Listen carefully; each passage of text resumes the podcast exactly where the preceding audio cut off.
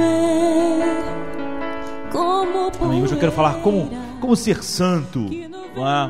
num mundo onde o mal é tão é, é, multifacetado. O nosso mundo, ele pensa no mal como algo unidimensional. Então não há nada que possa lidar com o mal no mundo. No entanto, nós somos chamados a ser santos nesse mundo onde o mal é assim, multifacetado. O homem nem consegue entender o, o, o mal em si mesmo, muito menos o mal na sociedade e o mal de maneira geral. Então o apóstolo Pedro, no capítulo, na, na primeira carta de Pedro, no capítulo 1, verso 13 ao 16, o apóstolo Pedro diz assim para nós, como o passo inicial, como aquilo que é essencial na santificação. Sem isso, não há santificação. Não existe uma, uma, uma reunião simplesmente de santificação. Santificação não é obedecer algumas, alguns comandos. Há um ponto inicial que deve permanecer lá para a santificação ser realidade em nossas vidas. Pedro diz assim: portanto, cingindo os lombos do vosso entendimento, sede sóbrios e esperai inteiramente na graça que se vos ofereceu na revelação de Jesus Cristo, como filhos obedientes, não vos conformando com as concupiscências, os desejos que antes havia em vossa ignorância. Ele está falando sobre entendimento e ignorância mas como é santo aquele que vos chamou, sede vós também santos em toda a vossa maneira de viver. O apóstolo Pedro estava falando com um grupo de pessoas que estava experimentando o mal de todas as formas que você imaginar. Eles estavam sendo mortos, perseguidos, eles viviam num, numa cultura hostil, é, mais do que a nossa, mas não, não, não se engane, todas as culturas foram hostis à verdade de Deus. Há essa oposição final entre as, a luz e as trevas e eles enfrentaram uma grande batalha, uma grande batalha contra a carne, contra Satanás, não é, e contra o mundo. E de todas as maneiras eles estavam sendo é, massacrados, assim, é, sendo mortos, perdendo seus bens. Então o cristianismo ele vê, ele vê o mundo como um campo de batalha, não como um, um, o nosso lugar de, de férias, de entretenimento. E se você não tem uma base sobrenatural para lidar com o mal no mundo, você não pode pensar em, sequer no primeiro passo daquilo que é santificação. Você não pode olhar para o mundo com os olhos corretos. Então nós vivemos numa situação explosiva e complicada. E todo cristão verdadeiro, então percebe que a, a vida cristã é uma luta se não há luta, se não há uma luta verdadeira em nós, entre carne e espírito, entre o mundo e nós, então nós devemos realmente tomar o pulso e percebermos se nós estamos vivos ou não. Estar vivo é estar no meio dessa, dessa batalha. E nós, às vezes, é, é, se tornou comum no meio cristão é, ter uma compreensão de mundo que é incompatível com a santidade porque não se percebe quão multifacetado é o mal em nosso mundo. Há uma, uma obra de Albert Camus, é, um escritor é, argelino francês, é, dos mais importantes no último século, né, ganhou o prêmio Nobel de literatura, e ele, ele era um ateu, e ele, ele falava sobre o dualismo que há no, no, no homem, né? luz e trevas, alegria e tristeza, vida e morte. Ele disse que o homem lutava com, vivia com nesse dualismo e várias obras dele então expressam isso. Ah, ele é considerado um existencialista, apesar de que ele pessoalmente dizia que não era, não, é? gostava de ser é, rotulado assim. Mas ele dizia que ainda era possível viver nesse dualismo. Ele morreu novo, com 46 anos, numa batida de carro, em 1960 é, três anos antes ele ganhou o prêmio Nobel de literatura. Então ele, a obra dele toda fala sobre esse dualismo, essa dualidade no ser humano. E ele diz que ele mostrava nas suas obras como é difícil viver nessa dualidade. Mas ele, ele dizia, é, e, e leva o pensamento dele a mostrar algo ainda pior, que é o que ele chama de paradoxo. Nós vivemos num paradoxo e nós sentimos ser impossível viver nesse paradoxo, apesar de que é o paradoxo onde nós é, estamos e temos que enfrentar ele sendo um, um, ateu, que é tentar viver como se a vida tivesse significado, sabendo que ela não tem significado nenhum. Lutar para achar que a nossa vida tem importância, quando na verdade, se nossa vida não tem propósito, não foi criada com um propósito, ela não tem importância nenhuma. Ele chamava isso de paradoxo, e ele dizia que é impossível viver com esse paradoxo, nós podemos viver com a dualidade, mas não podemos viver com o paradoxo. Você vê que é, é, é um coração e uma alma angustiada.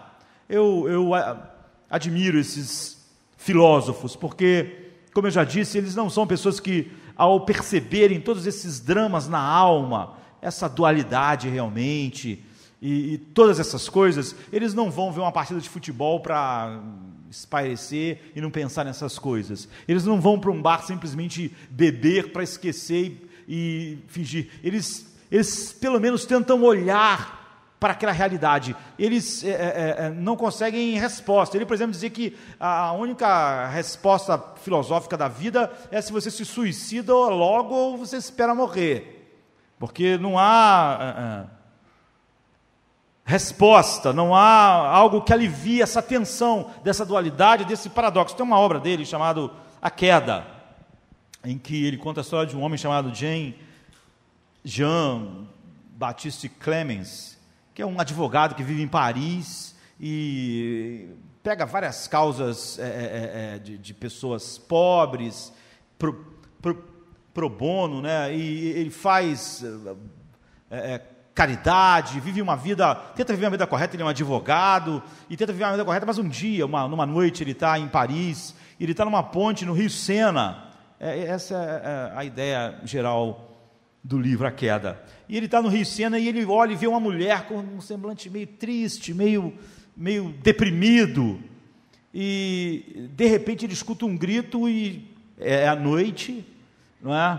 Ele estava passando, ele escuta um grito e um, e um barulho caindo na água. E ele vê que, ele, que a mulher que se jogou. Por isso que o nome é A Queda. O livro todo é a partir disso. Então ele. É, ele fica numa, numa luta se ele pula no rio para salvar a mulher, mas ele, ele não pula. Ele não pula, ele fica pensando: se eu pular, está muito escuro, eu vou morrer. Eu vou morrer. Se eu pular, eu vou morrer. Então ele, ele, ele pensa se ele deve sair correndo e chamar alguém. Mas ele, ele pensa: se eu chamar alguém e falar que a mulher caiu no rio, eu sou advogado, sei como essas coisas são. Eu vou ser o primeiro a ser suspeito. Só tinha eu e ela ali. Ela caiu lá no rio e morreu. Se eu for lá contar que ela morreu, que, que ela caiu no rio, ou pulou no rio e morreu, é, o primeiro suspeito da polícia vai ser eu mesmo.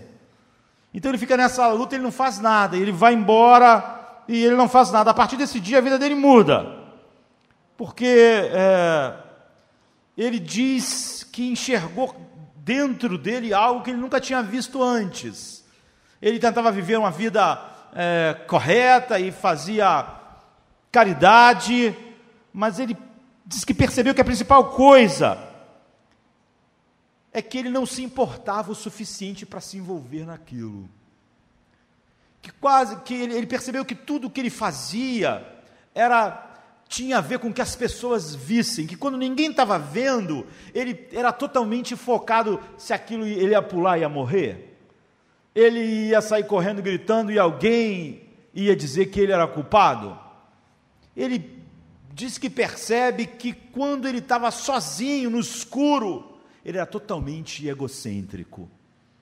Que mesmo tudo que ele fez pelas pessoas durante toda a sua vida, basicamente tinha a ver com a, a visão que as pessoas iam ter dele. Mas que quando ele estava sozinho, sem ninguém vendo, e quando ele pôde se ver sozinho, quando ninguém estava vendo ele, as motivações mais profundas do coração dele, ele não gostou do que viu. Ele, ele odiou o, o que viu. E a partir daí ele passa a perceber que ele não, não era livre como ele imaginava que era.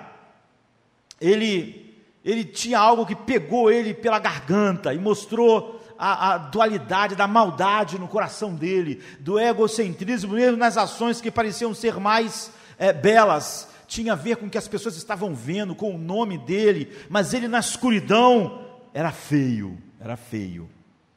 É por isso que há um pregador famoso do passado que dizia: Você é o que você é no escuro. Você é, a sua relação com Deus verdadeira é a relação quando não está ninguém vendo. Essa é a relação verdadeira. Quando ninguém está vendo e não tem nenhuma fome da palavra de Deus, então essa é, é uma verdade a respeito de mim. É isso que é, é, é, é Jean Batiste descobriu: que no escuro, quando ele está sozinho, ele não era. Então ele começou a olhar para dentro dele o tempo todo e ele viu que havia essas motivações escuras. E um dia ele está é, numa outra cidade, é? e ele está num rio também, na noite, olhando para o rio, e ele é, começa a, a, olhar as outras pessoas enquanto ele está fumando um cigarro, e ele fica dizendo: Mas eu sou melhor que aquela pessoa ali, a minha vida é melhor, pelo menos é melhor do que aquela pelo menos a minha vida é mais útil para a sociedade que aquela outra. E quando ele está falando assim, ele escuta uma, uma risada atrás dele. E ele olha para trás e não tem ninguém. Não é, não é que tinha alguém e alguém saiu correndo. Camille nunca é, é, é, fala a respeito disso. É uma risada das nossas racionalizações da escuridão. Então você vê, o, o livro quer falar sobre, sobre é, com, Quão difícil é para o homem enfrentar a realidade é, é, dessa escuridão dentro dele mesmo. E todo livro é, é, vai em torno disso. O cristão não, o cristão é alguém que sabe, é? que viu que o mal não é, é, você não usa clichês para o mal, mas Todas as pessoas elas têm uma visão unidimensional do mal no mundo. Então elas acham, olha, por que a sociedade é violenta? Por causa é, da falta de educação. Se tivesse escola para todos, a sociedade ia ser maravilhosa. Mas é óbvio que onde tem escola para todos, a sociedade não é maravilhosa. Mas porque é, há uma visão unidimensional do problema humano, não há essa, essa visão que pelo menos perturbava Camille. Não é? Outra pessoa vai dizer, não, o problema é psicológico, é o que as pessoas fizeram naquela pessoa, e outro vai dar a resposta sociológica, não é assim? Mas nenhuma dessas coisas explicam o mal no homem, e nem como lidar com isso. O cristão é alguém que já saiu é, dessa fase, pelo menos o cristão verdadeiro.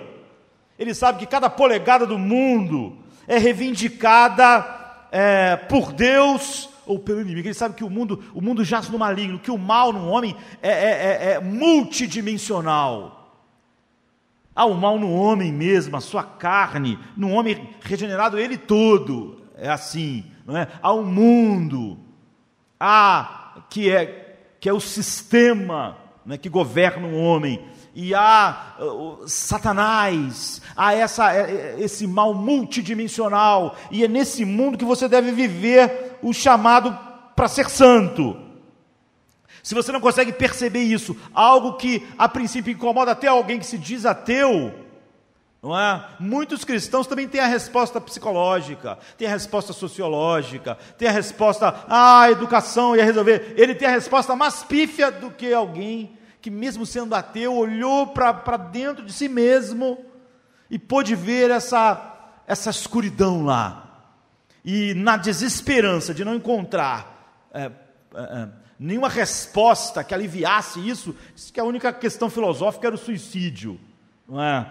Porque você tem que fingir ter significado sem ter significado. Já o cristão não.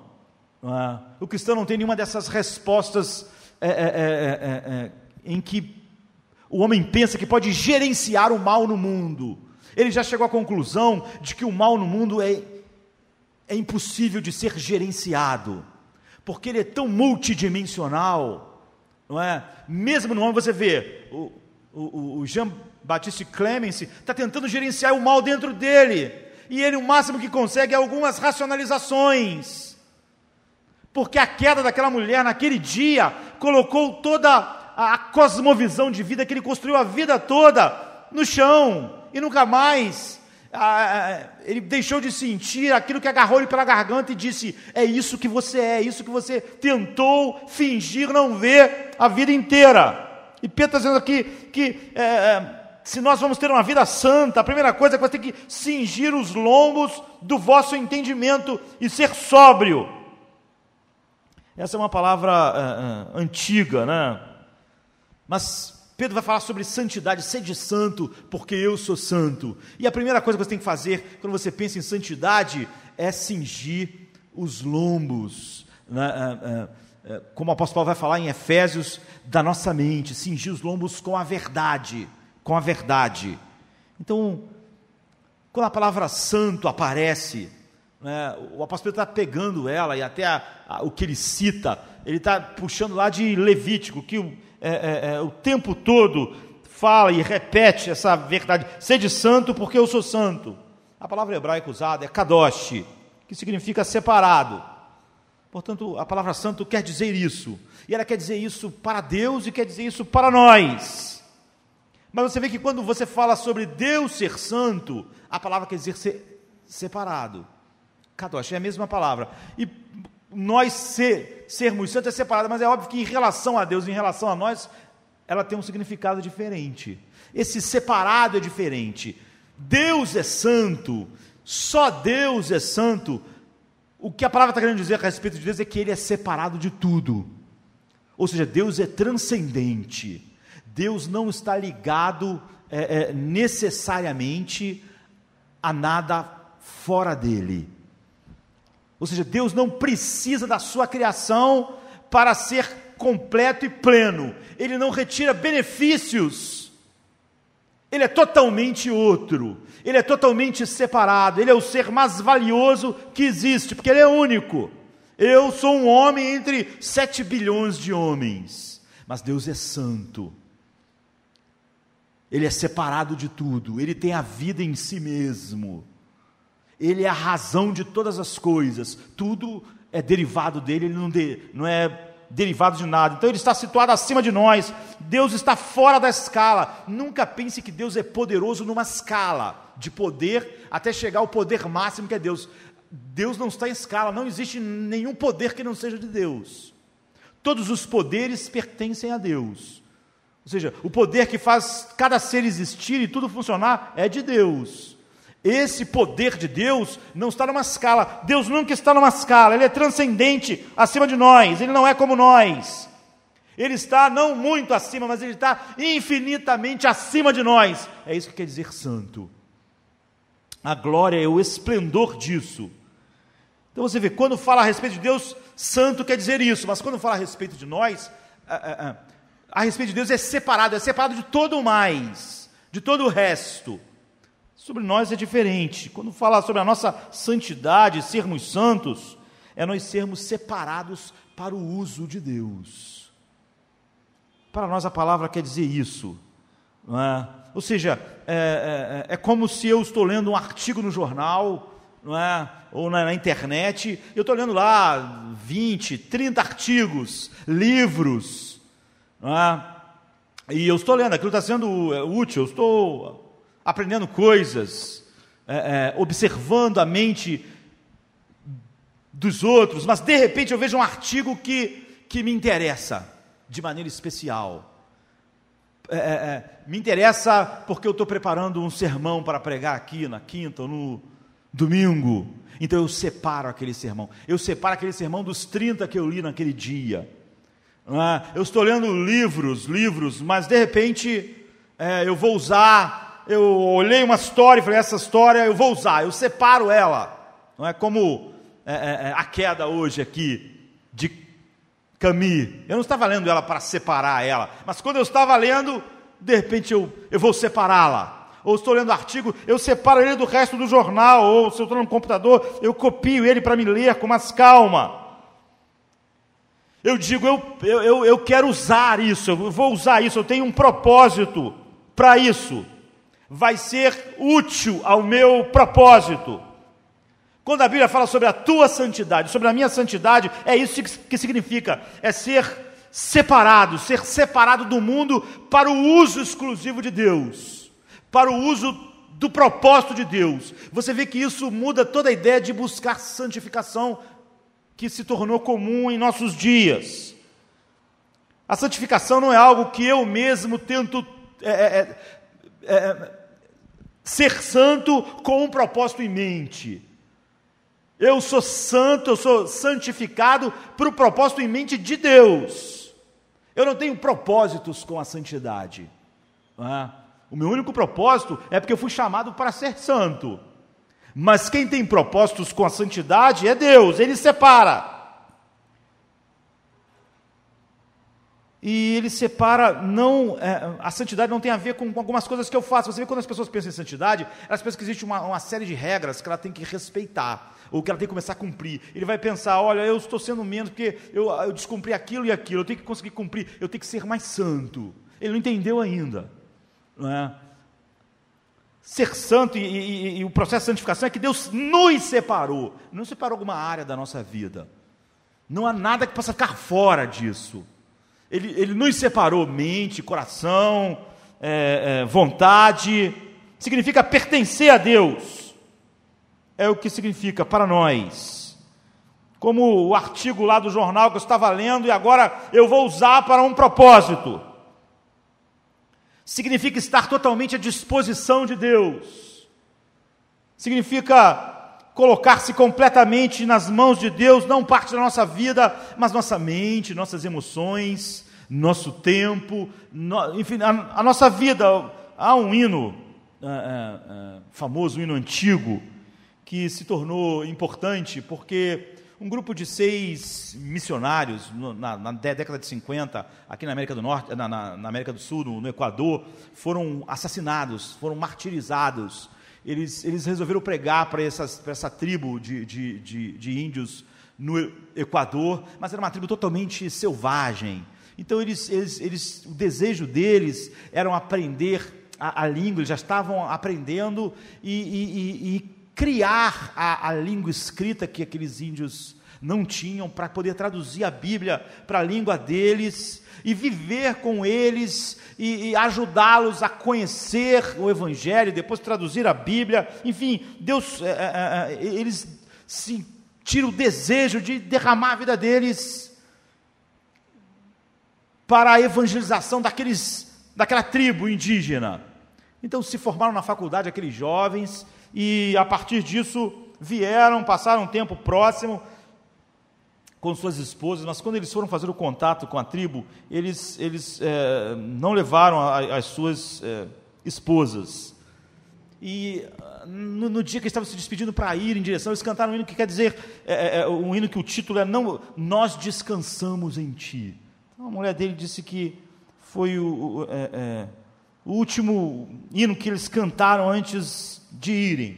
Então, eles queriam conhecer a tribo, a, a, a língua e fazer a tradução e, e, viver lá com eles pregando. E a letra do hino que eles cantaram diz assim: Nós descansamos em Ti, nosso escudo e nosso defensor. Nós não saímos sozinhos contra o inimigo.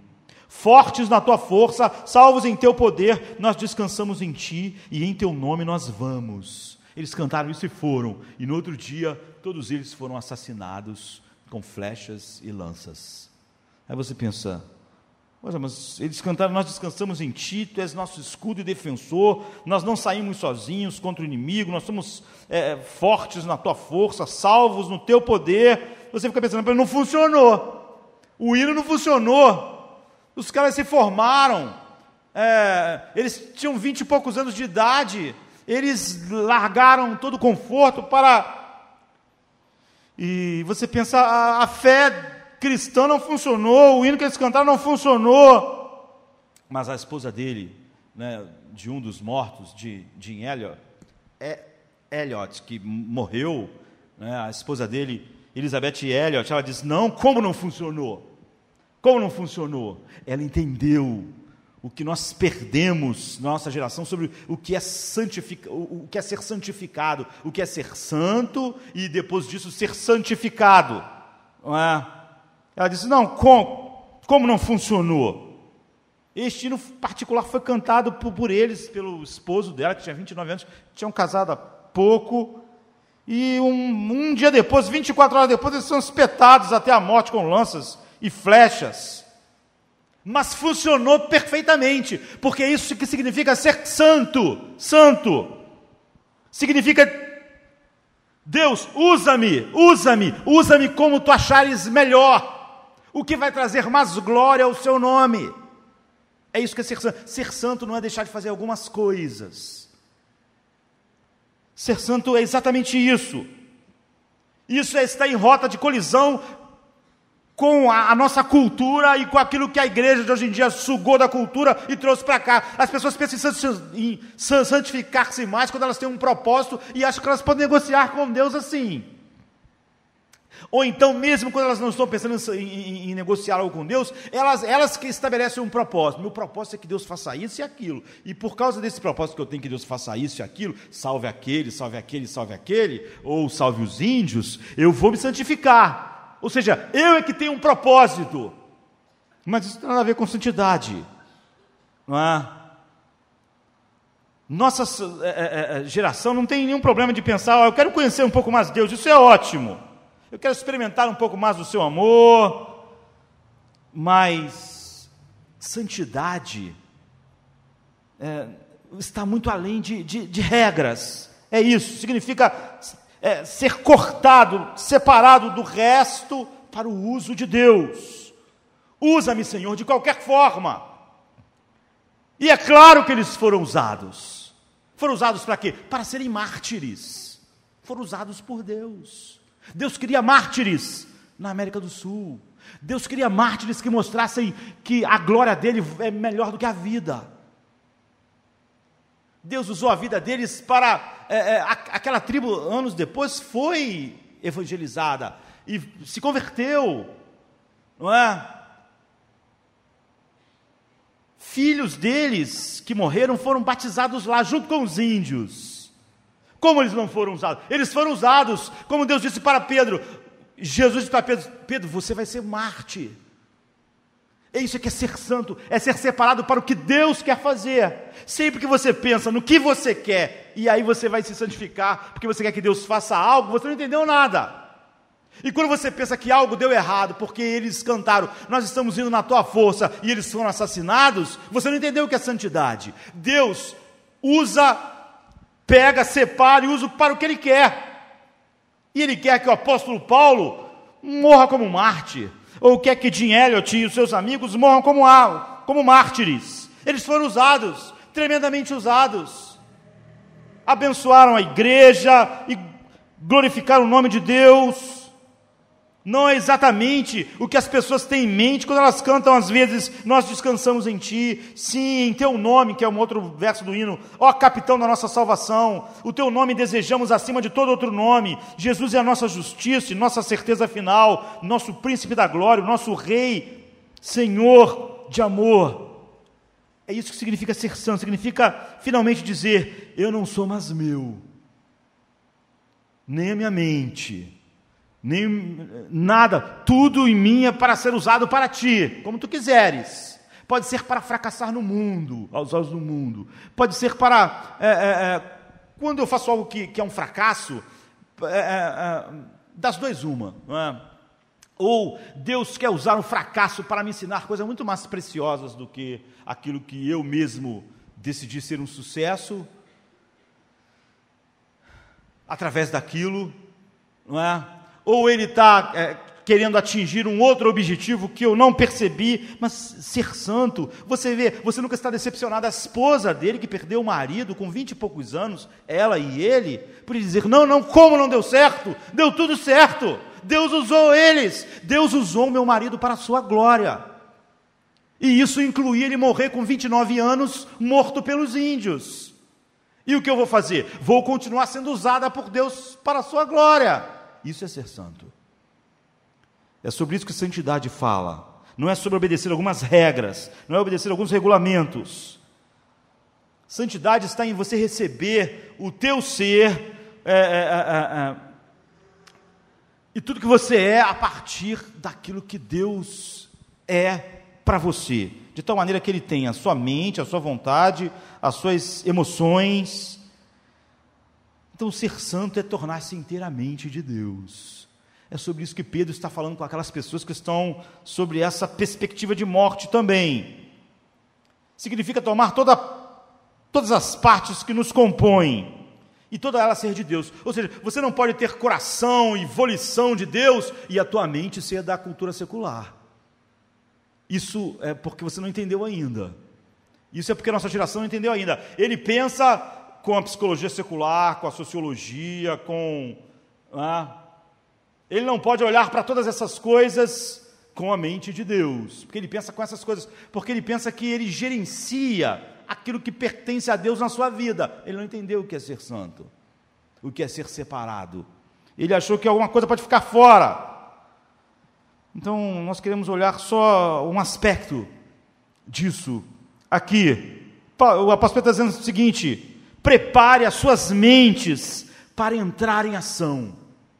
É o que ele, a, a palavra que ele usa lá, a, a, a construção, cingindo vossos lombos com, com, com a verdade. É? Então, é, é, é, se cingir pode parecer algo meio que incompreensível para nós hoje, mas aquelas pessoas, elas usavam roupas largas, é, compridas, naqueles dias. E eles precisavam de um cinto que, que juntasse tudo, que não ficasse pedaço, porque só assim você estava pronto para pelejar. Por isso que o apóstolo Paulo vai usar é, o cinto para se cingir com a verdade, como a primeira peça da armadura na, na vida de santificação também em Efésios 6. E quando você colocava o cinto, você estava pronto para a ação. Pedro está dizendo, a sua mente tem que estar pronta para a ação. Esse é o primeiro passo da vida de, de santificação cingindo o lombo da sua mente, ele diz. A palavra aqui que ele usa é dianoia, não é? Dia é a palavra grega de, de, de passar através do, do, medidor, atravessar o, o centro do, do círculo. E noia tem a ver com, com, com nous, né? com, com a nossa mente. É, é pensar através e é, irracionalmente. Ou seja, é você pensar através da verdade de Deus. A santidade, a verdadeira santidade começa de você pensar através da verdade de Deus. Sempre que você pensa fora da verdade de Deus, não há nenhum caminho para a santidade.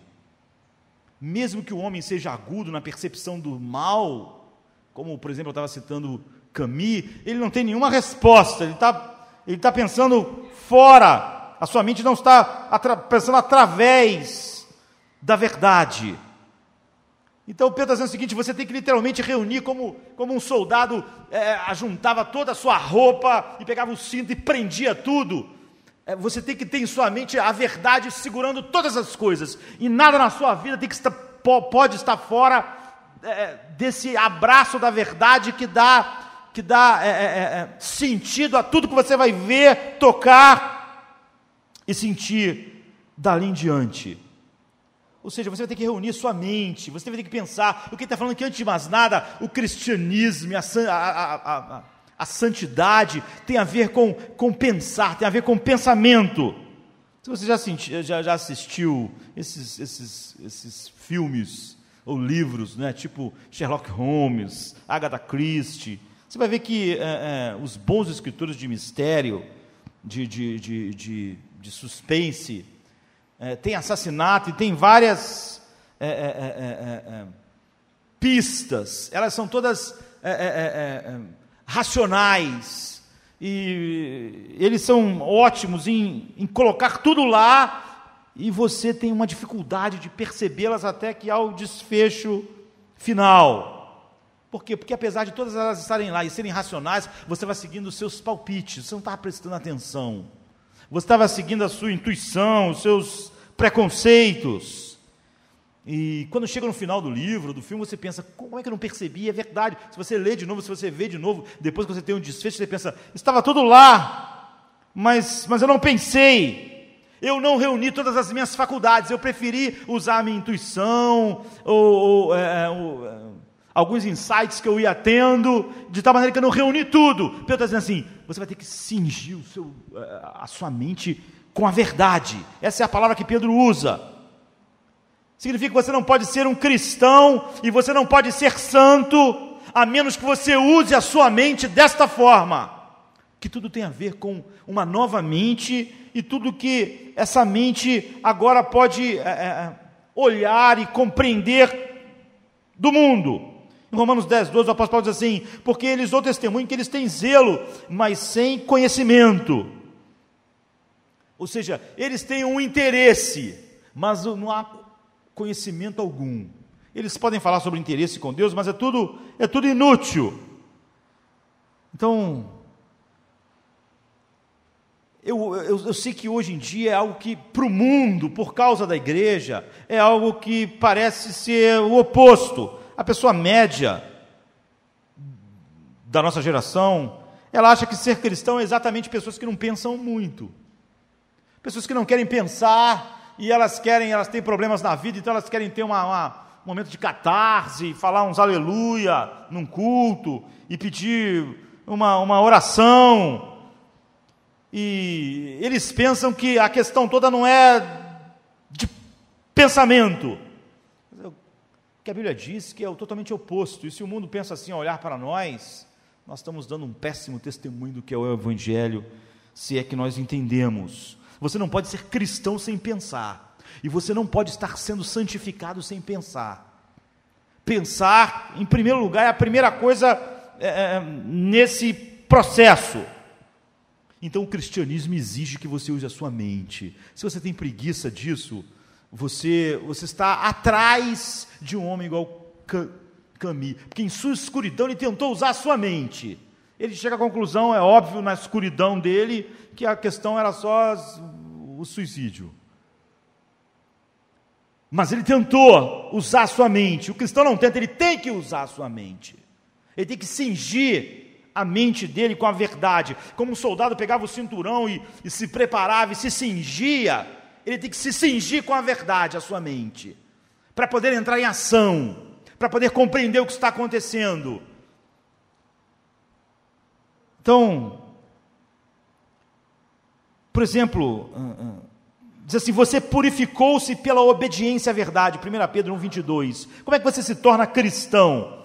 Agora que vocês purificaram as suas vidas pela obediência à verdade, você vê, tem a ver com a apreensão da verdade a qual o Espírito Santo nos leva. No versículo 23 ele diz: Pois vocês foram regenerados, não de uma semente perecível, mas imperecível ou incorruptível, por meio da palavra de Deus viva e permanente. Como é que alguém se converte? Não é porque é, alguém, no, é, no, momento de, de emoção, é, toma uma decisão. Não, ele compreendeu a verdade, ele compreendeu o Evangelho, ele compreendeu o que Deus fez. É nisso, é assim que o Espírito Santo regenera o homem. Se o homem não pode explicar por que ele está crendo, é óbvio que ele não está crendo em nada. Pior ainda, se depois de anos ele não sabe explicar o evangelho que ele creu, é óbvio que ele não, de fato, não, não adentrou o evangelho e nem está sendo santificado, já que o primeiro passo é cingir os lombos da nossa mente com a verdade. Nós somos regenerados pela palavra da verdade e aí nós cingimos nosso lombo com a verdade. Em Romanos 6, 17, Paulo diz assim sobre o que é o homem regenerado. Mas é é, é, é, é, vocês que foram servos do pecado, vieste a obedecer de coração a forma de ensino, de doutrina entregue a você. Qual é a, a como é a transformação? Vocês vieram a obedecer o ensino, a verdade que penetrou na mente de vocês. Esse, essa é a porta. Todos esses textos nós podemos gastar tempo neles. Diz que se ser um cristão, tornar-se um cristão, nascer de novo, faz você pensar mais e não pensar menos. Faz você ser alguém que usa mais a mente do que você usava. Você tem que entender uma forma de ensino, de doutrina. Você tem que entender o Evangelho. Você tem que compreender, você tem que pensar. Você é nascido de novo através do quê? Através de receber a palavra da verdade. Ou seja, a verdade sobre o Evangelho, a verdade sobre justificação, a verdade sobre o que Deus fez, a verdade sobre o plano eterno de Deus. Não é a verdade que eu estou com um problema na vida e quero uma solução. É a verdade do Evangelho. E você é levado a obedecer de coração. Você vê, você recebe um novo coração para obedecer o que você, o que você aprende com a mente. Você obedece, que é a vontade, mas ela é movida através é, da verdade que penetrou a sua mente. É isso que é a definição. É bem racional, é fundamentalmente racional. Tem tudo a ver com a nossa mente, tem tudo a ver com nós pensarmos. Existe todo tipo de igreja na nossa geração, não é? Algumas igrejas são legalistas, moralistas. O estresse de tudo que eles fazem está sobre a vontade. Você não precisa pensar, você tem que vir aqui na frente no final do culto, levantar a mão aí. Por que razão? Por razão que for, não importa. Se você levantar a mão no final, depois que eu falar, e vir aqui, eu vou dizer que você é filho de Deus. Mesmo que depois alguém te pergunte o que é o Evangelho, você vai não tem a menor ideia. Não é? O que Jesus fez, você não tem a menor ideia. Você foi, você foi levado a, a tomar uma decisão. Então você, essas igrejas assim, que normalmente as pessoas é, chamam de fundamentalistas num, num sentido é, diferente, não é? Há um sentido bom em ser fundamentalista. Ela vai sempre dizer para você: não pense, não leia a Bíblia por si mesmo, não compare tudo que o pastor fala com o que está na Bíblia. Não, não faça isso. Não trabalhe com a sua mente diariamente na palavra de Deus. Apenas faça um monte de coisa que as pessoas dizem. Repita aquilo que está eh, todo mundo falando fazendo nesse ambiente, também repita em casa. É só isso, você nunca pensa. Pessoas assim passam na igreja a vida inteira. Se você perguntar a ela depois de anos o que é a doutrina da propiciação, elas não sabem. Elas nunca usaram a mente nos cultos. Elas nunca foram levadas a isso. Tudo que o líder queria era que ela obedecesse o que estava sendo dito. Não tem nada a ver com. Agora, as igrejas liberais, e algumas pessoas pensam que é, o, o, liberalismo vem de pensar, mas o, o, liberalismo vem da mesma coisa, vem do, do não pensamento. Outro dia eu estava vendo uma, uma igreja liberal, né, não tem nada mais danoso do que a, é, é, é, é o liberalismo teológico. E a placa da igreja diz assim: nós somos um grupo de pessoas que, que trabalham duro para amar as pessoas e ser compassivo e trabalhar por uma cidade melhor não importando no que você acredita. É isso. Não importa no que você acredita, você, você, você não precisa usar sua mente. Você pode acreditar aqui, ele naquilo, aquilo, naquilo outro, não faz diferença nenhuma. Aqui a gente não pensa. Sabe? Cristianismo aqui para a gente é fazer umas boas coisas na cidade. Fazer uma cidade melhor, dizer que nós amamos todo mundo. A gente não pensa. Você não vai ser levado a pensar, porque não importa o que você crê. Agora, é uma contradição total. Por que, que eu tenho que trabalhar para o bem da cidade se, se eu não penso? Ou seja, se a verdade, se a doutrina, se a verdade não é fundamental. Baseado em quê? Eu tenho que fazer isso ou aquilo.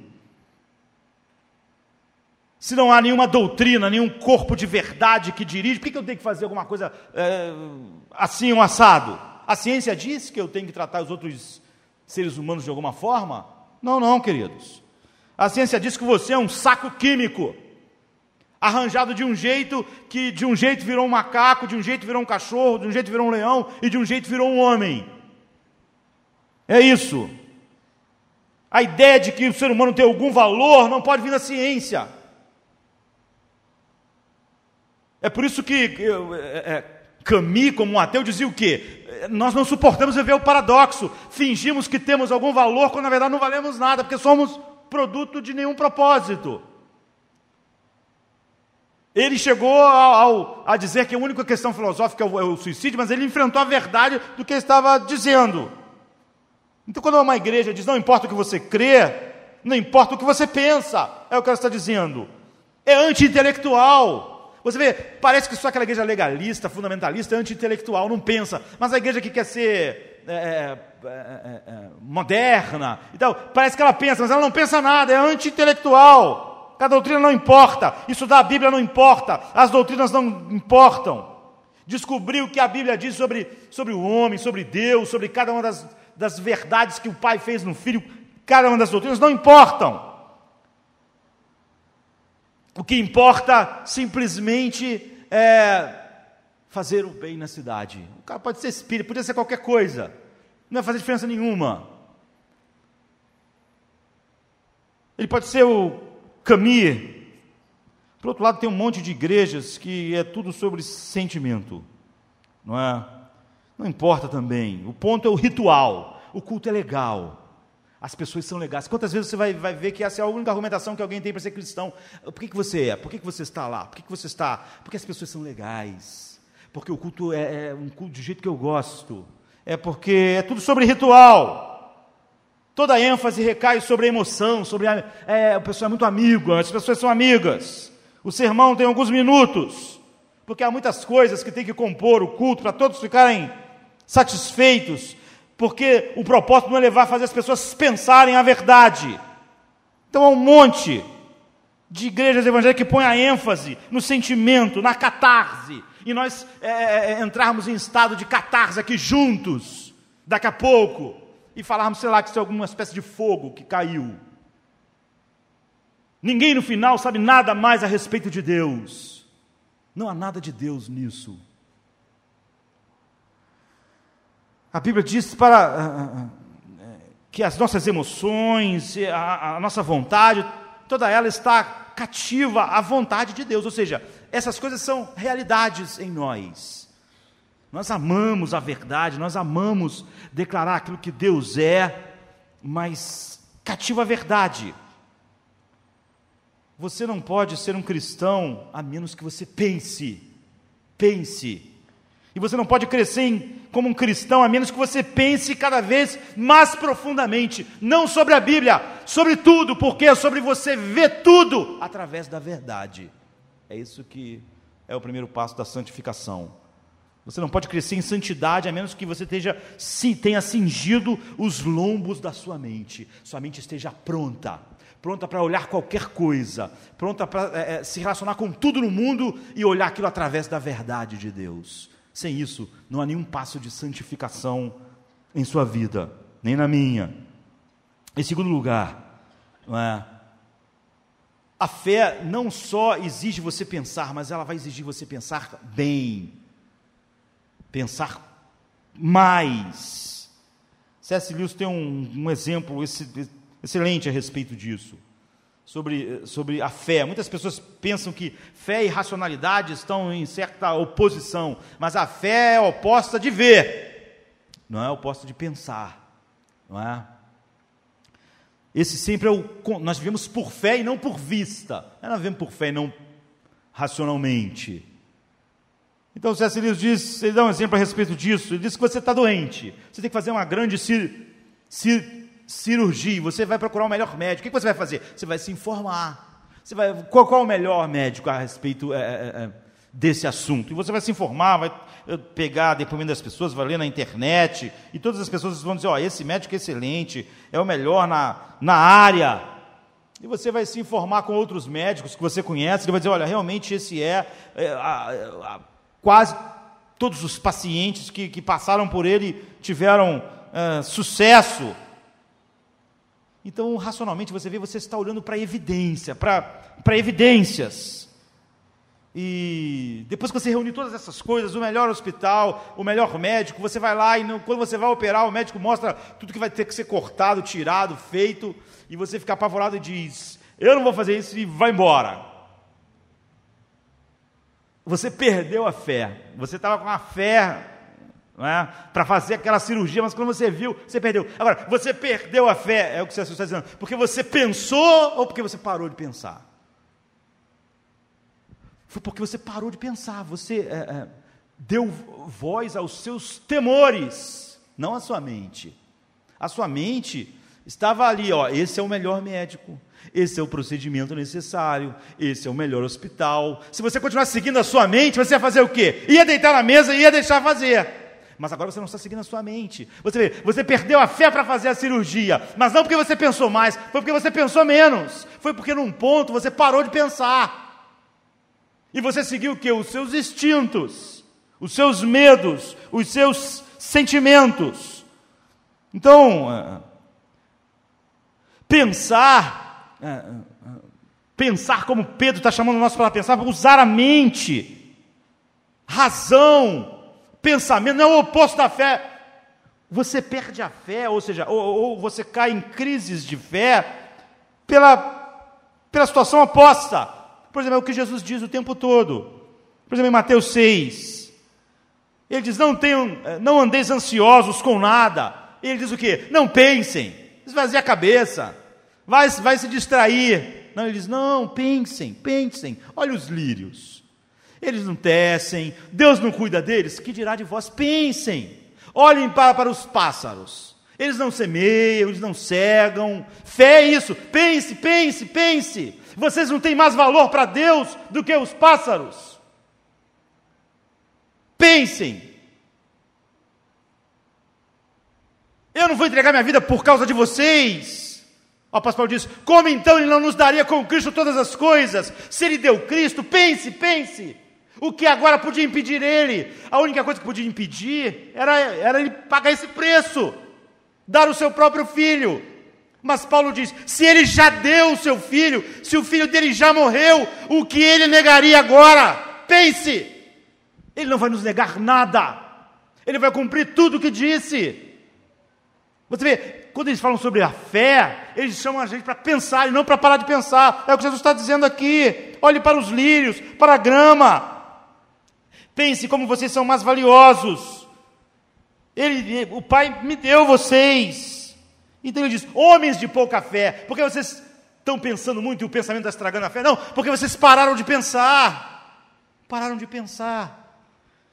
Se você quer ter fé, a Bíblia nunca diz pare de pensar e acredite. Quem disse isso é seita. A Bíblia diz pense, pense, Pense com a verdade, cinja os lombos da vossa mente com a verdade. Lloyd Jones, um grande pregador né, do século passado, um dos maiores, pregando a respeito exatamente desse texto, ele diz exatamente o que C.S. Lewis está dizendo. O, o homem, é, o, o cristão que anda ansioso, ele não está pensando muito, ele está pensando pouco. E esse é o problema dele, ele não pensa. A Bíblia está cheia de raciocínio. Você nunca deve pensar em fé como algo puramente místico. É algo que o Espírito Santo está operando em nós através da mente e através da verdade que ele revelou. Então Jesus diz: olhai para as aves, pense sobre elas, tire suas deduções. Paulo está dizendo: olhe para o Calvário, ele deu seu filho, tire suas de deduções. Se ele foi tão longe, o que poderia agora impedi-lo? Tire suas traduções. Ou seja, a essência da preocupação na sua vida é porque você não está pensando, você não está pensando. Você está fazendo como aquele cara que depois de ter feito toda aquela pesquisa sobre o médico, quando olhou para o bisturi, ficou com tanto medo que saiu correndo. Mas não é porque alguém pensou que ele fez isso, é porque não pensou em, em, em algum momento parou de pensar e está sendo guiado pelos seus medos. A incredulidade é a ausência de pensamento. Para o cristão, a falta de fé é um fracasso em pensar. Pense na corrente de ouro. Os que Dantes é, é, é, é, é conheceu a esses, ele predestinou. Os que predestinou, ele chamou. Pensem nisso. Então, como é que pode dar errado no fim? Pensem, pensem. É o que nós somos chamados a fazer. Pense as grandes verdades, as grandes doutrinas.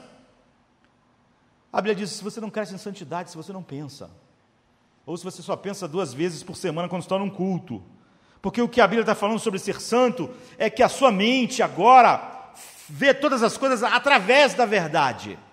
Então ela pensa a verdade de Deus. Então o apóstolo Paulo diz assim em Efésios 4, 22: Quanto à antiga maneira de viver, vocês foram ensinados a despir-se do velho homem que se corrompe pelos desejos enganosos. São os desejos, não é porque o homem pensava muito. E foram renovados no modo de pensar, em suas mentes e a revestir-se do novo homem criado para ser semelhante a Deus em justiça. Ou seja, sempre fala sobre a renovação da mente. Vocês eram guiados pelas concupiscências, por desejos, mas agora a mente de vocês foi renovada. Há uma, uma renovação da mente, é isso que é conversão. Então Jesus exige tudo de nós. Significa que muitas pessoas elas têm um cristianismo algo meramente emocional. Elas querem algo pessoal e elas pensam que o cristianismo pode ser exatamente isso. Mas cristianismo é um chamado a sermos santos. A nossa mente não, é, ela pertence, não é, não é uma área da nossa vida. Na mente eu penso com, é, é, junto com é, é, aquele grupo de pessoas. Eu penso junto com aquelas ideologias lá. Não, não. Eu penso segundo a verdade. Eu, eu sinto, como nós estávamos meditando hoje de manhã, odiai o mal e abrace o que é bom. Eu sinto com a verdade. Eu penso com a verdade. É isso que é santificação. Todas as ideias culturais, ideias ideológicas, ideias sobre como as coisas deveriam ser, são filtradas através da verdade que enche a minha mente. Mas muitas pessoas têm exatamente uma ideia de que eles podem ser cristãos e a mente deles ser como alguém no mundo. Ele não é cristão. Porque ele pensa em processos de ser cristão é, da, da, daquela forma que nós vimos, uma coisa emocional, é, é um, uma, uma catarse, ou então uma coisa meramente social, né? Nós não importamos com o que pensa, nós vamos fazer o bem à cidade. Abre uma ONG. Muitas pessoas podem, olha, eu quero a felicidade, eu quero alegria, mas eu não quero alguém que mude a minha mente. Esqueça o cristianismo. Vai procurar outra coisa. Vai procurar um grupo de apoio.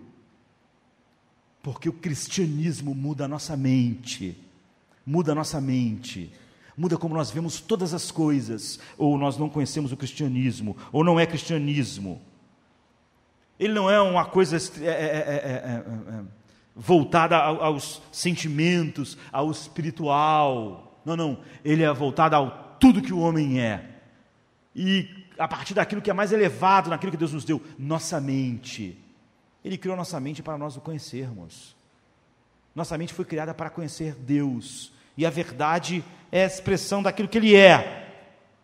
Então você tem que é, é, é, se apresentar intelectualmente sob a autoridade de Cristo. É isso.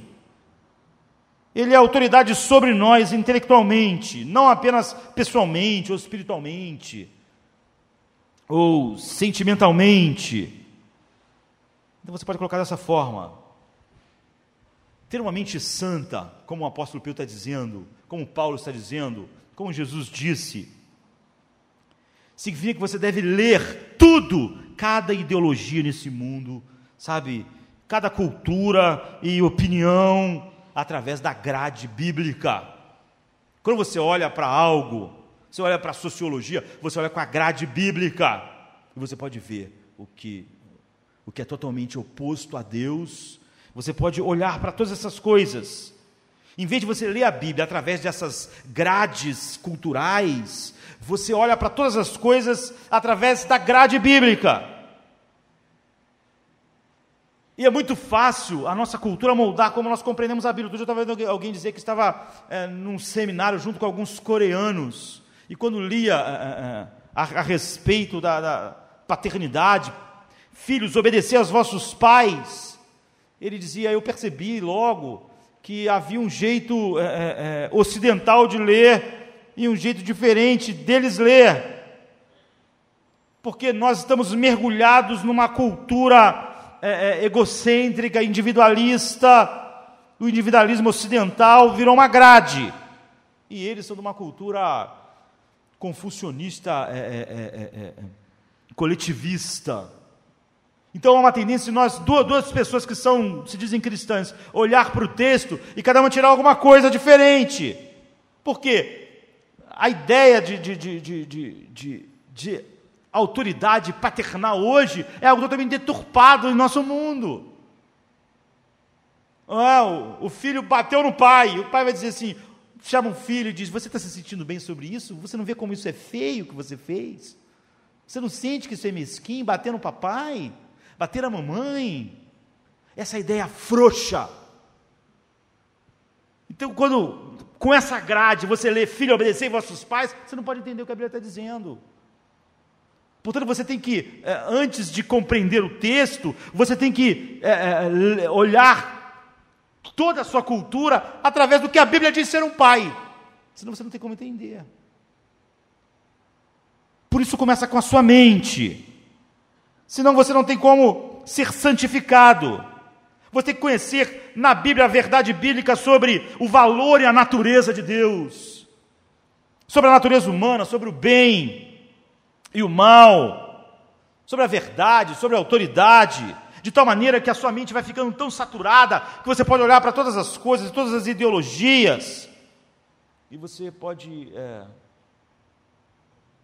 olhar para ela cingindo com, com sua mente cingida com a verdade, como o homem que preparou-se, se cingiu, colocou a espada, o escudo, mas se cingiu antes, pronto para a peleja. Pedro diz: esteja sempre pronto, com a mente pronta, com a verdade de Deus, para olhar todas as coisas, porque é assim que começa a santificação.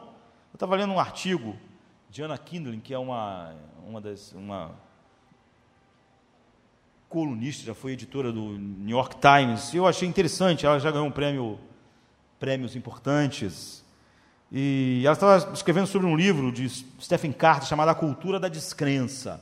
Ela estava dizendo sobre como o Ocidente, nessa cultura individualista, de tal maneira que isso atingiu a igreja, de tal maneira que você vê que toda hora tem alguém. É, você não pode falar sobre igreja, escrever igreja em, em, internet. Alguém logo vai dizer assim: igreja somos nós, igreja sou eu. Isso é simplesmente a cultura. Porque nós achamos que realmente que nós sozinhos somos tudo que nós precisamos. A família é um fardo, a igreja é um fardo, tudo é um fardo. Não é? A não ser quando a gente precise. Mas do ponto de vista de Deus reinar, eu, eu, acho que tudo isso é um fardo para mim. É um fardo quando eu sou solteiro e aí eu tenho paz, é um fardo quando eu sou casado, é um fardo, não é? Porque é uma cultura totalmente egocêntrica, é, individualista.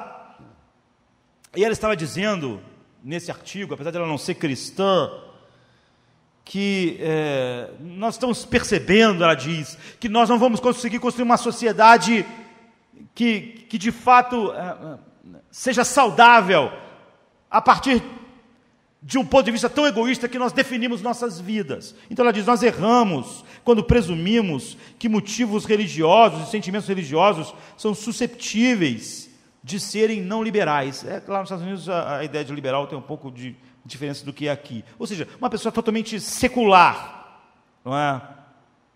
Nós devemos reconhecer que, embora os direitos do indivíduo e tão preciosos da nossa individualidade e o individualismo profundo que nós conseguimos, não é suficiente. A discussão deve continuar sobre a moralidade que vai fazer nossa sociedade menos doente, de como nós podemos preencher o vácuo espiritual que ficou em nossos corações. Não é suficiente isso que nós achávamos que ia nos dar o que nós esperávamos. É um, é um, é um bom artigo a princípio, mas depois ela vai dizer assim: então nós descobrimos que nós podemos abraçar algo do cristianismo, por exemplo, não que isso vai mudar as nossas mentes. Nós vamos continuar pensando como nós sempre pensamos. Mas o cristianismo vai dar a nós aquilo que é, é, esse individualismo não pôde dar e preencher esse, esse vácuo em nós. Então você vê, ela está totalmente errada. Mas talvez ela esteja de acordo com muito do que a igreja é hoje. Porque é um cristianismo que não atinge a mente das pessoas se você acha que Deus vai lidar com você emocionalmente, espiritualmente, volitivamente, mas a sua mente é sua para pensar fora da grade da verdade, eu quero dizer que você não é cristão. Não importa é, o quanto você tente usar vocabulário cristão nas ideias do mundo, que fluem do mundo para. Uh, uh, aqui. Você não tem como. É, é como se eu chegasse na sua casa e você dissesse para mim assim: Olha, Zemar entra, o Bessa não. Eu não saberia o que fazer. Hã? Como, como assim? Josemar entra, o Bessa não. Eu não, não posso entrar. Você não pode dizer para Jesus: Olha, eu quero você como um salvador pessoal, salvador da minha vida, mas o Senhor da minha mente, não. Você não pode, você não tem. Você não tem. Você não pode, pode dizer, Josemar entra, o Bessa fica fora. Você não pode dizer o salvador daquilo que eu acho que o meu emocional precisa, mas o meu pensamento, minha, tô, depois de anos que eu conheci alguém, não é? essa pessoa disse para mim assim, mas eu não posso largar a bagagem que eu tinha antes. A pessoa, ela tinha uma bagagem que ela achava que, sendo incompatível com a verdade, ela tinha aquela bagagem. Essa pessoa nunca foi cristã. Ela não entendeu o que é o cristianismo. Então, o cristianismo é a única coisa no mundo de verdade, nosso tempo está acabando, né? Que incentiva o pensamento, incentiva a razão. O verdadeiro cristianismo. A Bíblia não só insiste que você tem que pensar, ela exige que você pense que tudo é através da transformação da sua mente. É assim que sua emoção, é assim que a sua vontade, é assim que a volição é colocada em, em, em andamento pelo Espírito Santo. Ela estimula o pensamento. E só existem três cosmovisões básicas no nosso mundo, não é? Você tem um materialismo científico que diz não há alma, que é o que Camus, que nós citamos no início, seguia não existe sobrenatural. Portanto, tudo é um acidente. Nós não temos, nós, somos. É, é, é, não há um propósito para a nossa existência. nós somos mero acidentes. Então, os nossos pensamentos são só processos bioquímicos. Você não pode acreditar muito neles, não são determinantes, porque na verdade não há nenhum propósito final para eles existirem. Então não há nenhuma eh, necessidade de você pensar qual é a verdade. Cria a sua verdade, você não tem que pensar. Não há. Tudo é relativo. Então, nas últimas décadas, isso é colocado o tempo todo. Porque as pessoas disseram: se a, a gente. É, ninguém determinar o que a gente pensa, a gente é livre. Só que. É, se toda moralidade é relativa, como nós estávamos hoje de manhã, é óbvio que ninguém pode dizer que ninguém pode impor sua, o seu pensamento. Se é tudo relativo, quem que vai dizer que é errado eu impor o pensamento? E exatamente na prática é o que acontece. Todo mundo diz, oh, você pode acreditar no que você quiser, tudo é relativo, mas você vai ter que pensar como a gente está determinando. Ou você, o teu trabalho não vai ser aceito na faculdade, na universidade. Ou se você pensar desse jeito, a gente vai botar você na cadeia. Todo mundo ali vai pensar o que quiser, contanto que pense como a gente está determinando. Quando não há uma, uma, alguém que determine a verdade, alguém acima de todos, quem determina a verdade é quem é poderoso. Portanto, isso não estimula o pensamento, estimula você reproduzir o pensamento de quem tem o poder na mão. O poder nas universidades, o poder do dinheiro, o poder da mídia, o poder.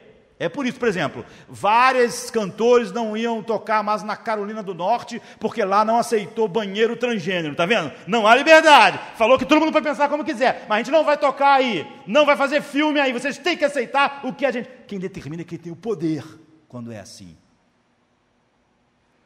E o, se você não tem a verdade, você. Quem tem o poder diz: olha, o ovo da tartaruga é uma tartaruga. Se você quebrar o ovo, você vai te prender.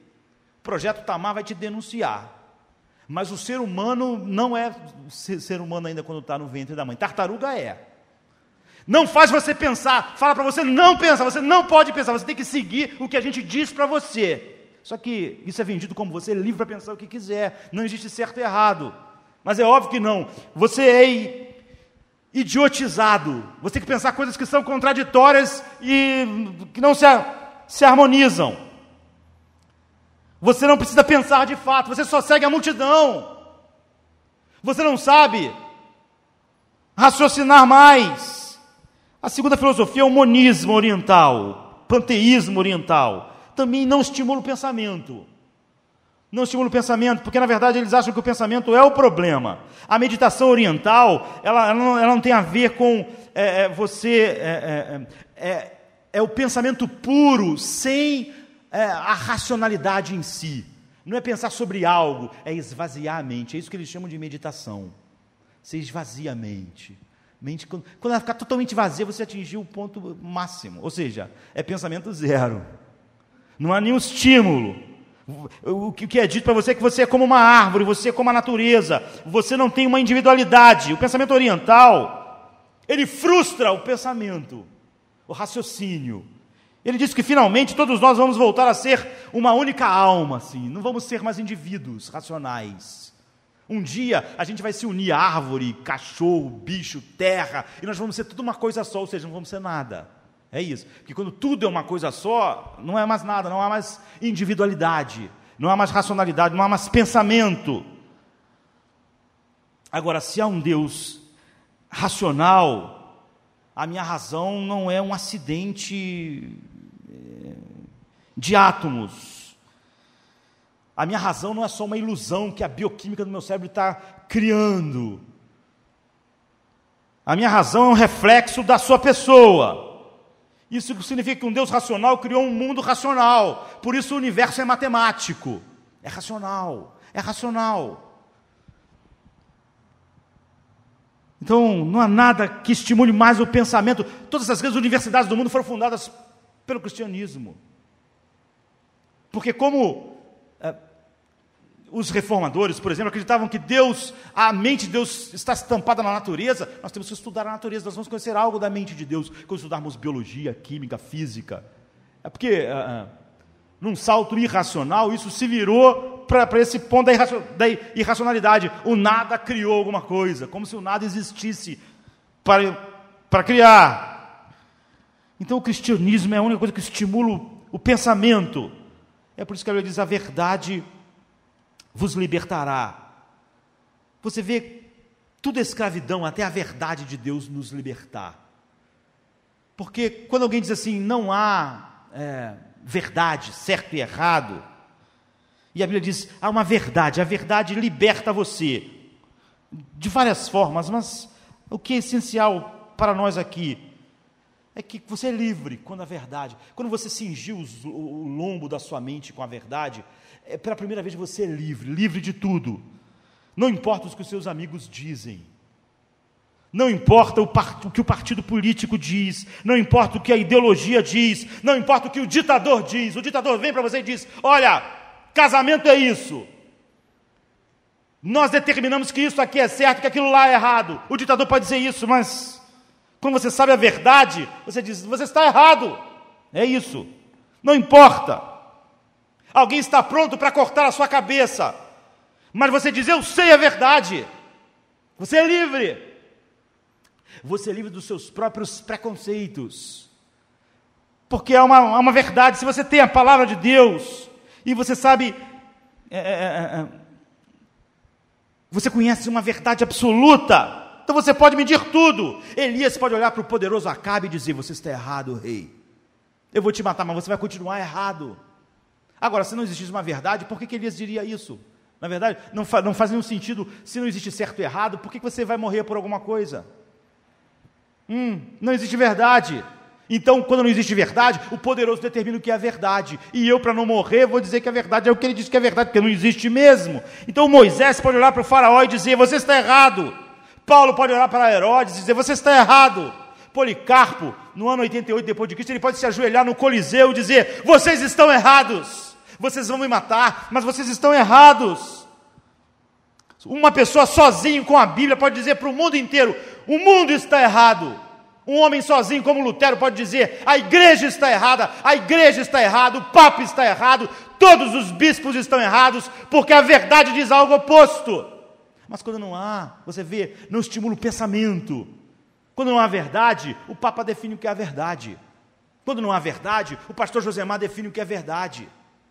Quando não há verdade, o governo impõe o que é a verdade. Ninguém é livre. Mas quando você conhece a verdade, ela te liberta. Ela te liberta é, é, de todas essas coisas. Uma ideologia pode dizer algo, você diz isso está errado. Porque você cingiu sua, sua mente. Só quando a verdade, é, é, a sua mente foi cingida com a verdade, você é um pensador livre. Esses homens foram pensadores livres. Porque eles aprenderam a verdade, então eles podiam julgar todas as coisas. Eles não tinham que ir junto com a universidade quando ela diz algo totalmente ilógico, não é? Não existe verdade absoluta. Aí você pergunta, isso aí é uma verdade absoluta? Aí não há uma resposta lógica, porque se aquilo for uma verdade absoluta, aí ele negou o que ele disse. Você é obrigado a ser guiado por ilógica, ilógica. E você não pode julgar todas as coisas, agora você é livre. E a, a, essa, a verdade é racional. Ela nunca contraria a racionalidade porque o Deus que nos criou é racional. Agora eles tinham um padrão pelo qual eles podiam jogar toda a ideologia do Império Romano e dizer: Isso está errado. Eles tinham um padrão pelo qual eles podiam julgar tudo que a igreja pregava, eles podiam julgar tudo que o Papa dizia, eles eram pensadores livres, porque a mente deles era cativa da verdade. Só quando tua mente é cativa da verdade, você é um pensador livre. Eles não eram vítimas mais da sua cultura, eles não eram mais vítimas do seu partido. Eles eram capazes de julgar o seu partido, de julgar a sua cultura, de julgar a sua ideologia antiga, ele era capaz de julgar todas as filosofias, ele era capaz de julgar sua própria escola, de onde ele veio. Ele podia ser um fariseu como Paulo, mas ele podia olhar para aquilo e agora julgar aquilo com a verdade. Eu posso dizer que o cristianismo é a única base para você ser um pensador livre na nossa sociedade. E para encerrar, essa verdade que ele está dizendo aqui é a verdade geral, é um conhecimento geral da verdade de Deus. Paulo diz assim em Efésios 6,14: Estai, pois, firmes, tendo cingido os vossos lombos com a verdade. Paulo está dizendo o seguinte: antes de você colocar qualquer outra peça da armadura, da vida de santificação, você tem que cingir os seus lombos com a verdade. Você tem que ter um conhecimento geral da verdade. Senão todas as outras peças, o escudo da fé, a espada para atacar, que é a palavra de Deus, tudo isso é inútil. Então, como eu disse, esse cinto não era um ornamento como o cinto é hoje para a maioria das pessoas, algo bonito. Era algo que prendia todas aquelas pontas soltas da sua roupa. O cara ia para a batalha, ele ia lutar espada, com escudo. Se tivesse ponta, roupa sobrando, ele ia pisar, ia cair. Ele não estava pronto para entrar em ação. Então, por isso que a Bíblia fala várias vezes, Jesus fala, cingir os vossos lombos, é estar preparado cingir o lombo da mente, cingir a nossa mente com a verdade, é, é, é, é estar preparado para ver tudo através da verdade, é ser, é ser livre. O cinto é vital por causa da sua função, naquilo que Paulo está dizendo e Pedro está dizendo. Pois o propósito era esse: juntar e não ter nenhuma ponta solta na sua vida, na sua mente. Não há nenhuma ponta solta que a verdade de Deus não cubra. Eu estou sempre pronto para entrar em ação em todas as situações porque eu tenho o cinto da verdade, eu cingi os lombos com a verdade. Assim, a primeira coisa que eu posso estar dizendo que o soldado cristão na vida de santidade faz é cingir os lombos com a verdade. Mas é óbvio que cada peça do, do, do, do, que ele vai falar sobre a armadura é um aspecto da verdade, mas o cinto não. O cinto é a verdade em geral, é o corpo de fé, é toda a verdade de Deus, é a verdade como foi manifesta em Cristo. Toda hora a Bíblia fala sobre prontidão, sobre estar cingido. Por exemplo, em Lucas 12, Jesus diz assim no versículo 35: Estejam cingidos vossos lombos, estejam preparados. Quando a pessoa relaxava, ela tirava o cinto, estava ali relaxada. Mas quando ela estava preparada, ela colocava o cinto, juntava a roupa toda, estava preparada. Cinge os vossos lombos. Tratem de nunca ser apanhados, ele está dizendo, de uma maneira que vocês não estejam prontos para agir. Nunca nenhuma ideia do mundo, no mundo, possa atingir vocês de uma maneira que vocês não saibam reagir. É ter os lombos cingidos, estar firmes, tendo cingido os vossos lombos com a verdade. Não há como estar firme no mundo de mentiras, é onde o mal é multifacetado. Então, Paulo usa o quadro de uma maneira espiritual como Pedro, tendo cingido os vossos lombos com a verdade. Quando ele fala sobre a espada do Espírito, ele está falando sobre uma maneira de usar a verdade. É, é, é, o melhor exemplo disso é quando Jesus estava no deserto. Ele dizia: Está escrito. Você vê, ele vai citar uma porção específica da Escritura. Isso é a Bíblia como uma espada de ataque. Mas quando ele fala sobre o cinto da verdade, ele está falando sobre a verdade em geral. Você não tem como usar a espada, ou seja, você não tem, não tem como usar a verdade em momentos específicos, se você não tem o conhecimento é, é, geral. Todos os nossos cultos visam a esse conhecimento, é nós estarmos cingidos com a verdade. Então, é, Jesus diz assim, em João, dizendo ele essas coisas, no capítulo 8, versículo 30. Muitos creram nele, Jesus, pois, dizia aos judeus que criam nele: Se vocês permanecerem na minha palavra, verdadeiramente sereis meus discípulos, conhecereis a verdade, e a verdade vos libertará, vai fazer vocês livres, como nós estávamos dizendo. Essa Alguns creram, mas ele diz: a definição para você saber se você realmente creu, se essa crença é verdadeira, é que a verdade ela tem esse domínio, a sua mente é cingida com a verdade e você começa a ver todas as coisas por essa grade. Então a verdade te libertou. Então você permanece. Você está no processo de santificação. Então, no capítulo 17, 17 de João, ele diz: santifica-os na verdade. Está vendo? Essa verdade não é uma verdade específica como a espada, é essa verdade geral. Santifica-os na verdade é que eles têm os lombos cingidos com a verdade. A tua palavra é a verdade, por meio da palavra.